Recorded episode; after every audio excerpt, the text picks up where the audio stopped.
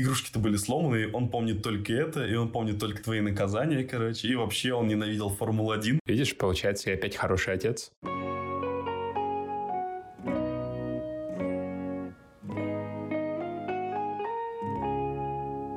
Привет, это Папкаст. Место, где папа делится историями о жизни в семье и выживании с детьми. Меня зовут Раш, и у меня есть сын Лука. А я Артем. Я никогда не хотел стать отцом, но у меня сейчас аж двое детей. И да, дети это вам не игрушки. Ну да, давай только уточним, что это не твои дети, а дети твоей девушки. Да, да, да. Если кто еще не понял за четыре выпуска. Ну, может быть, кто-то и правда не понял. Нас ведь не все слушают так внимательно, как ты нас слушаешь. Да, когда монтирует-то все. Прежде всего, хотел извиниться за то, что не было на прошлой неделе выпуска. Это было связано с тем, что непонятный вирус гулял по городу и схватил мое горло и не позволял мне говорить в течение нескольких дней фактически. Поэтому прошу прощения, пожалуйста, мы вернемся в график обязательно. Ну что, Тём, а о чем мы говорили с тобой в прошлых выпусках? В прошлых выпусках мы говорили о воспитании девочек и воспитании мальчиков. И пришли к выводу, что в принципе никаких отличий гендерных в воспитании детей нет. Мы об одном и том же с тобой говорили и к одним и тем же выводам пришли. Смотри, у меня знаешь, какая мысль в голову пришла? Если бы у меня была дочка, я бы не уверен, что я бы с ней играл в такие же безумные игры, в которые я играю с сыном. Ну, то есть, допустим, я могу Луку взять на руки и прям подбросить в небо высоко-высоко, раскрутить. Ну, знаешь, какие-то всякие вот безумные штуки, там, не знаю, вверх ногами его взять и протащить. А я так делаю. Я беру миру, допустим, раскручиваю вертолет там, или их вдвоем даже поднимаю. Чувствую себя, я не знаю, скалой прям в этот момент. Дуэйн. Ну, то есть мы можем, мы можем, да, но это все дома происходит. Понятно. Я просто думал, что девочки чуть более хрупкие, чем мальчики в этом плане. Ой, слушай, они наоборот, у них э, реактивный двигатель находится где-то внутри, поэтому особенно у Миры. И ее очень сложно остановить. Ей, кстати, очень сложно в этом плане остановиться, когда говорят, все, давай вот мы сейчас остановимся. Игры либо закончились, либо более спокойные, она не может, ей надо еще прям по инерции движется дальше. Раз уж мы с тобой сегодня говорим про игры, расскажи ко мне, Тёма, каково тебе играть с детьми. Потому что я до того, как завел себя, своего ребенка... Завел. Потому что я до того, как у меня появился ребенок, я вообще не очень любил играть с детьми, несмотря на то, что я преподаватель английского языка, и мне частенько приходилось это делать на разных мероприятиях. Я, ну, как тебе сказать, с небольшой охотой это делаю. Иногда прям клево, хочется, но чаще всего ты такой, какая кринжатина эти все игры. Да, но вот как я говорил в одном из выпусков про то, как я пережил детский день рождения, я понимаю, что это на словах, как обычно, звучит круче, чем в реальности. Открыть в себе внутреннего ребенка и поиграть. У тебя в этом плане простор для творчества поинтересней, потому что вы можете разделить там и машинки, и лего, и вертолеты и тому подобное. Я всякие куклы, мягкие игрушки не очень могу разделить. Я поэтому не особо принимаю участие в этих играх. Но у нас был приятный и очень интересный момент. Аня у нас после просмотра фильма, где новые... Нет, новые эпизоды Эркюля Поро, то есть вот эти переснятые новые, которые... Смерть на Ниле и... Смерть на Ниле, да, и Убийство в Восточном экспрессе, да. Там, где Кеннет вот Брана был посмотрела. режиссером. Да, он и актером. Угу. Мы купили ей книжку, Гет Кристи она читала, и она в один день даже, причем это было очень мило, когда мы с Олей поссорились, Аня начала играть в детектива, Мира стала ее такой типа помощницей, и они начали выяснять, почему мы поссорились, отправляли нас на допросы каждого отдельно. Это было очень здорово на самом деле. И всячески пытались нас в этом плане помирить. Ну, типа, выясняли, прям у каждого брали свою версию, составляли. То есть прям вот как настоящий детектив. Вот это было очень здорово. И она просила еще несколько раз так с ней поиграть. Так клево. Слушай, это да. типа, знаешь, она такая, поссорьтесь еще раз, разберемся. Она предлагала нам, придумайте мне какое-нибудь еще дело. Мы говорим, слушай, это же твое дело. Придумай, мы подыграем, как тебе надо. А в основном я не играю с детьми все-таки. То есть я могу там на пару минут принять участие, либо просто там похвалить все. Либо сказать, какого хрена игрушки разбросаны, Здесь у нас же есть правило, что окей, когда играешь, окей, когда закончил играть, убери. В плане, если это не в комнате. А как у тебя проходят игры с Лукой? Ты все-таки с ним достаточно много играешь. И да, и нет. Я тут недавно говорил со своим психологом по этому поводу. У меня есть такая проблема, что я чувствую обязанность. И игры для меня это скорее такое требование, чем что-то от души. Работа. Не всегда. Да, как будто бы типа вот надо, потому что я отец. А отец хороший должен играть с ребенком. В целом это булшит, как мне кажется. И если хочешь, играй. Если ребенок тебя не зовет играть, ну нафига тогда это делать. Но игры у нас бывают разные. Во-первых, это то, что я уже тебе сказал, эти суровые мужские игры, когда ты ребенка там крутишь, вертишь, подбрасываешь и так далее. Рестлинг. Да, типа рестлинг такой мужской прям. And his name is John Cena. John Cena. Потому что это очень важно. Я читал такую теорию, что ребенок от таких игр учится рисковать. Потому что ты ему как бы создаешь атмосферу безопасной опасности. Да, ты говорил про это уже, да. Очень интересная теория. Мне она тоже нравится. Ну и мне это весело, да, ты у ребенка на лице видишь улыбку, радость, страх и все одновременно. И он просит еще, еще, еще. А это первый вариант игр. Второй вариант игр — это, разумеется, игрушки. И тут у нас в топе «Железная дорога Икея», «Лего» и всякое прочее. И до недавнего времени это были просто игры из разряда «ребенок сидит и катает поезд». Бессмысленно и беспощадно. И это бесит, потому что он это делает как-то вообще прям неинтересно. То есть ты сидишь и смотришь за тем, что он катает, сам при этом не можешь, потому что ему надо, ну, как бы самому катать. Пробуешь взять поезд, он говорит, нет, я сам. Но, но при этом ты не понимаешь, в чем суть. У тебя нет никакой логики в этой игре. Но вот недавно у Луки начали появляться ролевые игры. Ну, там буквально с полгода назад. Когда уже там поезд повез вот такой вот груз вот туда но у него там случится проблема. Рельсы сломаются, ай-яй-яй, надо их починить, папа, почини, привези мне кран. Кран сейчас починит эти рельсы. Новые сценарии. Да. Или там, не знаю, кран построит дом на колесах из лего. То есть надо сначала из лего построить кран, а потом дом на колесах. И я здесь, получается, делаю все сложные вещи, типа строительство крана, чтобы он стоял надежно. А ребенок уже там отыгрывает все сценарии, которые ему надо. Там водитель приезжает, привозит детали. Это, опять же, ужасно медленно, но хотя бы это прикольно. Я там добавляю иногда озвучку к играм. Это тоже забавно. То есть, если грузовик сдает назад, я пищу. Если грузовик едет вперед, я изображаю звук мотора. Вот, вот так вот прикольно прям. На самом деле, самый важный момент, что я хотел обсудить в этом выпуске, ты сам искренне кайфуешь от этого? Иногда да, иногда нет. Знаешь, от чего я кайфую? И это сейчас послушает моя жена и скажет, ага, я изначально не любил идею Лего Дупла. Потому что я думал, ну, типа, какая-то фигня, какой-то огромный Лего размером с кулак. Ну, что это за детали? Ну, в чем кайф? Ну, а где же вот эти вот мелкие детальки, которые делают огромную звезду смерти? И вот когда у нас Лего Дупло появился в объеме целой коробки, я понял, в чем его кайф. Из него можно строить очень просто и очень разнообразные формы. И мне это нравится. Нравится придумывать сложные механизмы из Лего Дупло, типа там ветряную мельницу, которую я могу составить, или там корабль космический, или кран подъемный. Все это можно там, в принципе, сделать. Привет, Лего. Спасибо, что вы интегрируетесь у нас в нашем выпуске, видимо.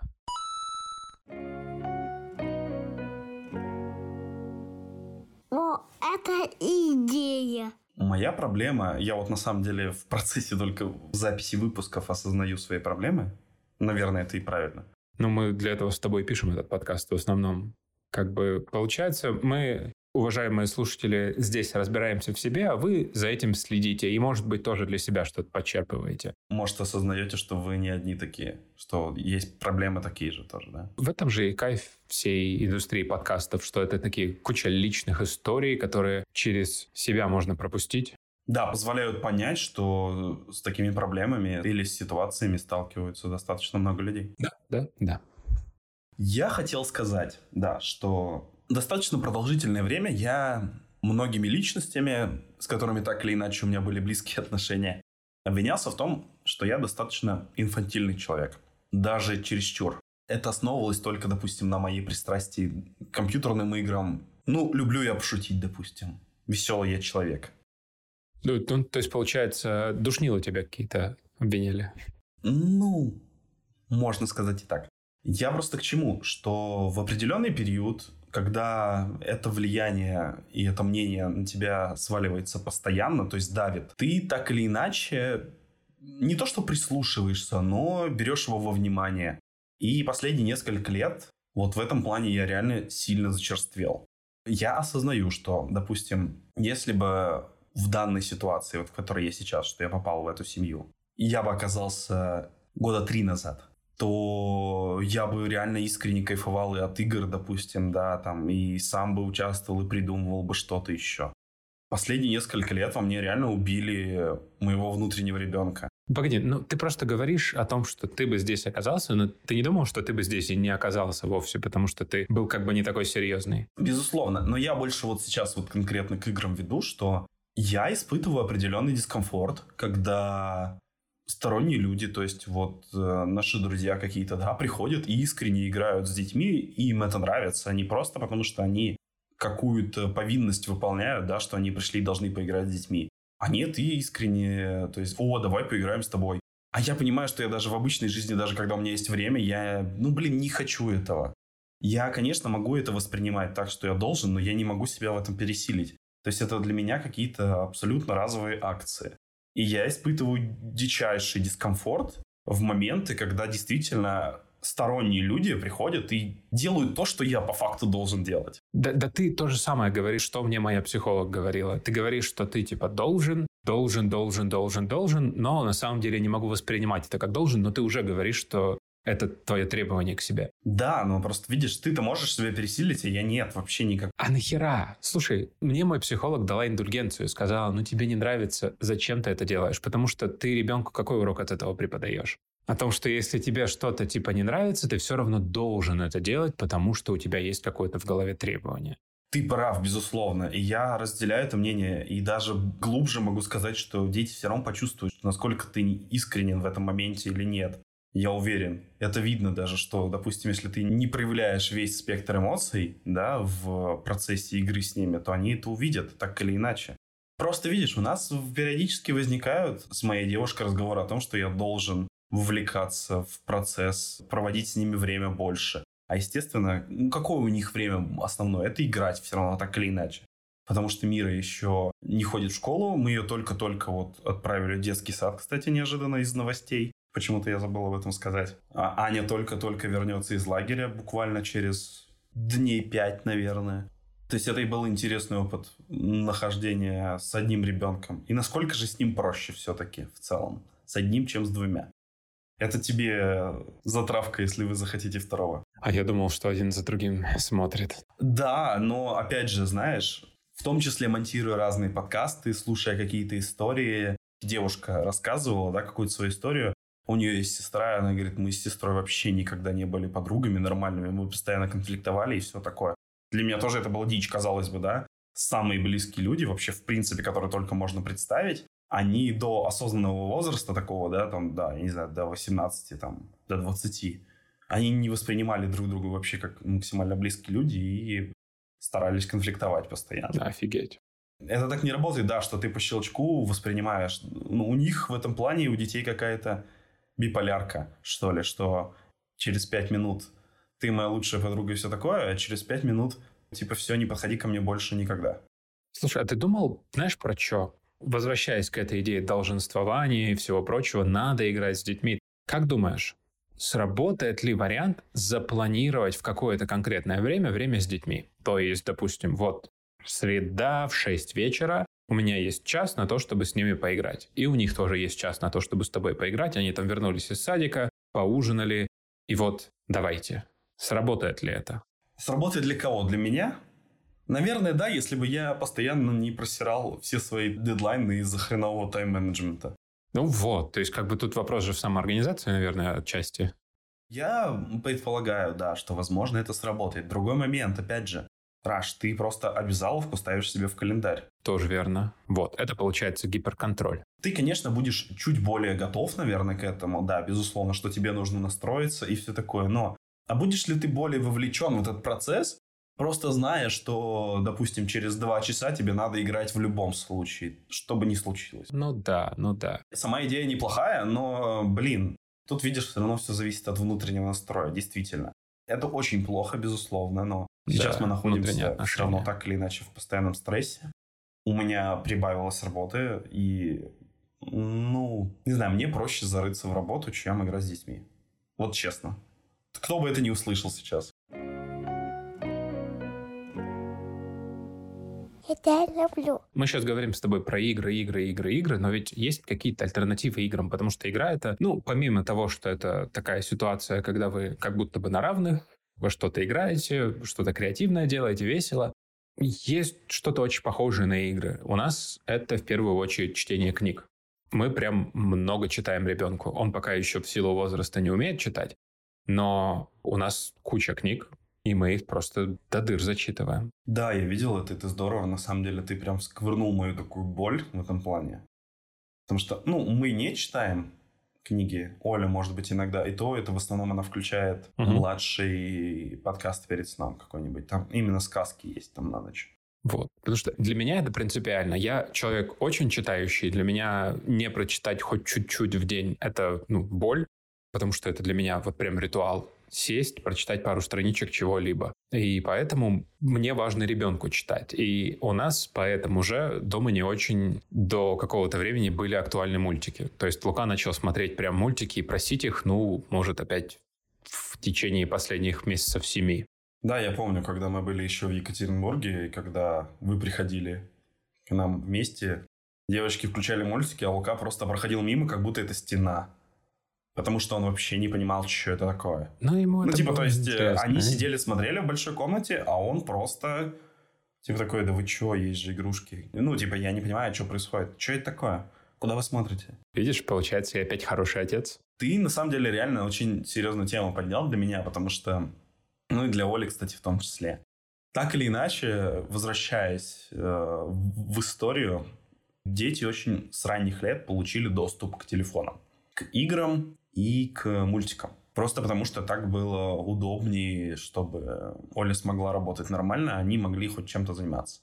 Сейчас это играет, как я уже говорил, такую плохую шутку с этим всем, потому что их иногда не оторвать. Даже поэтому мы ввели ограничения в течение дня на пользование телефоном. То есть это 4 часа в день, но и то это даже, наверное, мы сделаем это меньше. Сейчас вот Мира ходит в детский сад, и там может быть, с утра, пока завтракает, и все, и вечером пару часов буквально в день. Аня вообще сейчас в офлайн лагере и ей все очень нравится. Вот я надеюсь, что после этого пойдут какие-то подвижки. Потому что помимо того, что это просто реально все время тратится в телефоне, но никто не отменяет постоянного желания прироста новых игрушек.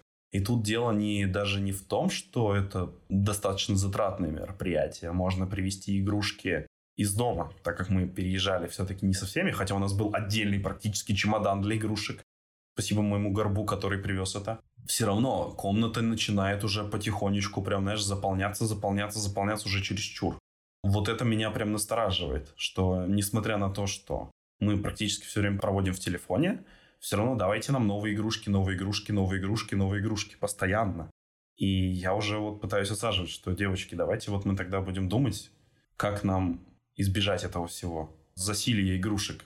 В Екатеринбурге, когда я жил, там вообще у Миры была полностью завалена комната игрушками. Естественно, там 90, я не знаю сколько, 5, наверное, процентов уже не трогалось очень давно.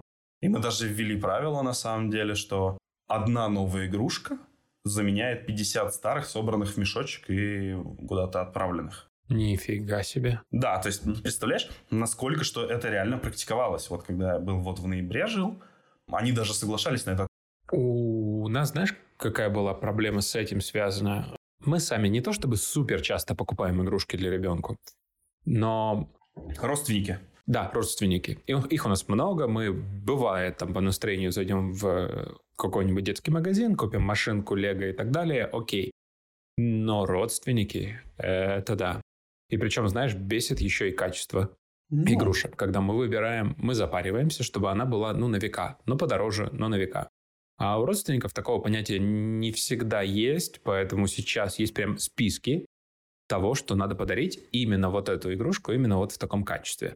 Фигово педанты. Ну, типа, блин, нафига нам трактор, который сломается через три минуты или с которой трогать неприятно. Я согласен, потому что для родственников по факту это просто такая, знаешь... Показать заботу. Нет, даже, даже не показать заботу, а внутреннее удовлетворение, я бы сказал. Потому что я сейчас монтирую кучу психологических подкастов, и это внутреннее удовлетворение по факту. То есть важно не то, что ребенок в это поиграл, а то, что ты сам это подарил, и ты такой, вау, себя как бы почесал изнутри. А меня прям бесит трогать дешевые тракторы.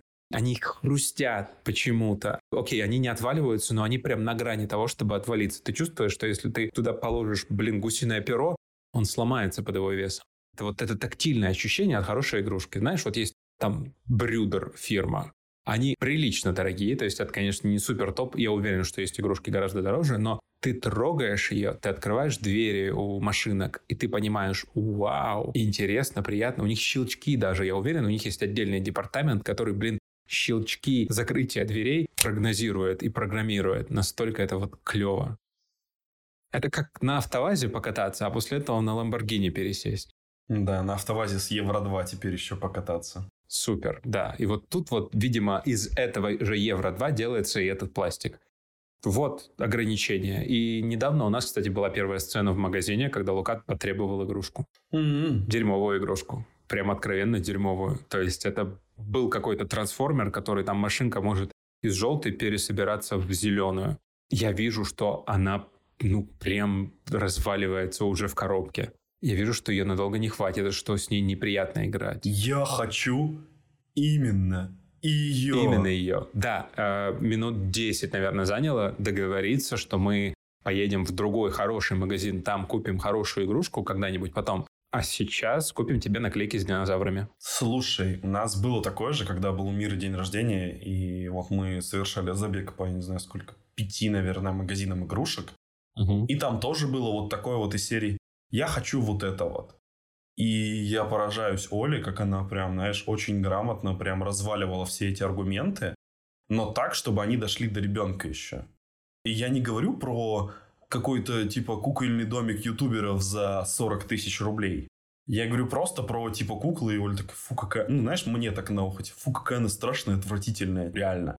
И качество, видимо, не, не самое. И она прям аргументами подходила. Ну, чувствуется профессионал уже в этом деле, который, видимо, кучу возражений закрыл, как говорится на языке продажников. Она нативно их подвела к тому, что нормально было бы именно не там даже не по цене, а просто там по соотношению качества там и то, что ты сказал, в принципе. Главное, что я запомнил из покупки игрушек, раз мы уже говорим про них, когда ты идешь в магазин, если у тебя не было цели покупать игрушку, а ребенок ее вдруг начинает требовать, ты ее не покупаешь, потому что Потому что это показывает, что ты стабильный родитель.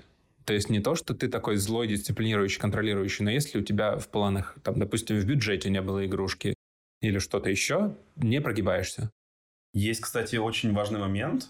Я монтировал как-то подкаст с э, психологом, финансовым еще, причем психологом каким-то, не помню, простите. И она сказала очень важную вещь, что нельзя ни при каких условиях говорить ребенку, у нас на это нет денег. Если вот такая ситуация возникает, нужно сказать, можно как-то по-другому сказать, да, но в идеале сказать, допустим, мы сейчас не взяли с собой деньги. Понятное дело, что в России, когда вот в основном все на пластике хранят электронные денежки, это сложнее. Ну, ребенку, понятное дело, это не объяснить.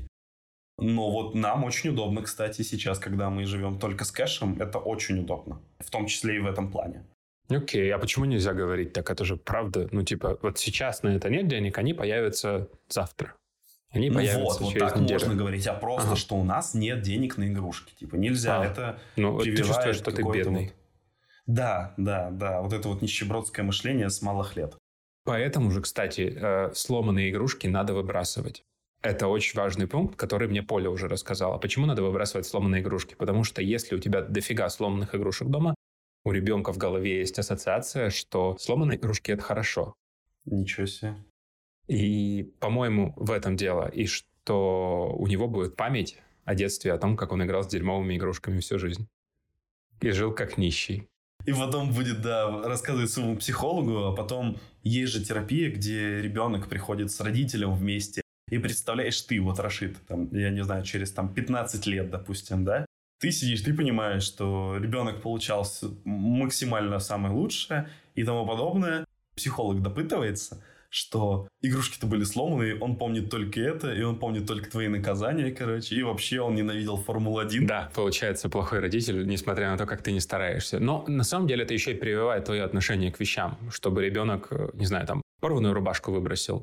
Потому что, да, она хорошая, возможно, но, блин, она порванная, и она не стильно порванная. У нее в подмышке дырка. Да, на самом деле, а я в свою очередь пытаюсь перевивать, что у каждого есть свое место. Ну, хотя бы, хотя бы это комната с игрушками просто, что игрушки не должны быть развалены после игры. Нужно убрать за собой. Теперь, кстати, после твоих советов я могу помочь с этим. Окей. Мы не помогаем, если где-то вот, допустим, игрушка лежит на каком-то месте, я не знаю, там в коридоре или еще где-то.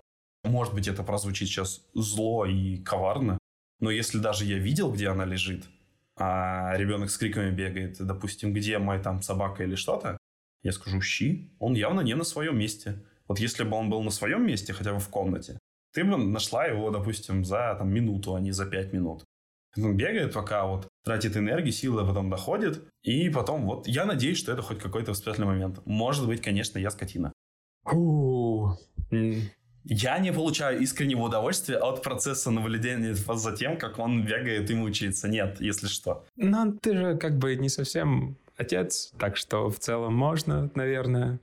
Чтобы потом они со своим психологом уже обсуждали, короче, да, жили с абьюзером с каким-то вообще. Да, на самом... Отец у меня был хороший, а вот да, отчим у меня был абьюзер, конечно же. Ненавижу это слово. Прям порезал мне. Слушай, есть, знаешь, что про игры? Вот такая вещь, которая нам еще не очень близка, она потихоньку подкрадывается, и мы с тобой уже об этом говорили это цифровой контент. Да. О, Господи. Потому что у нас сейчас это лимитированная штука, это после завтрака, чтобы у меня жена пришла в себя, она врубает ребенку мультики минут на 20-25. Причем это не только мультики. Он раньше очень любил видео про паровозы, где паровозы просто катаются.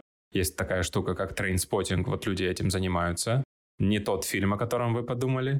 Шелдон растет. Да, он самый. Но при этом, вот, он смотрит этот контент на Ютубе, потом всякие странные видео, где люди играют с игрушками просто.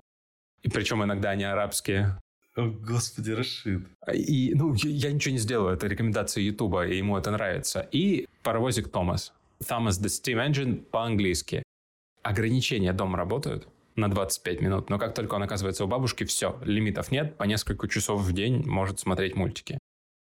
Пока мы это контролируем. А мне кажется, это так и работает. Это, это у всех так и работает, чувак, что дача там, допустим, или вот бабушка, это типа прям, знаешь, безграничная свобода. Ага. А так, наверное, и должно Г- быть. Мне кажется. У всех, мне кажется, так было. Да, мне кажется, так и надо. Просто переживаешь за то, что это так много. Но с другой стороны, окей, это типа халява такая. Я к этому легче отношусь, чем моя жена. Поля, ты нас слушаешь сейчас, поэтому нормально. Это наша с тобой возможность отдохнуть. И его возможность отдохнуть от нас. Господи, Рашид, я, знаешь, сейчас моя любимая рубрика «Объясни мем словами». Вот, говорю, после просмотра всяких игрушек на арабском, потом где-то через, я не знаю, 10 лет ты заходишь к нему в комнату, такой, типа, «Are you winning, son?» И он такой, знаешь, типа, «Подожди, пап, я гуглю, как попасть в Сирию».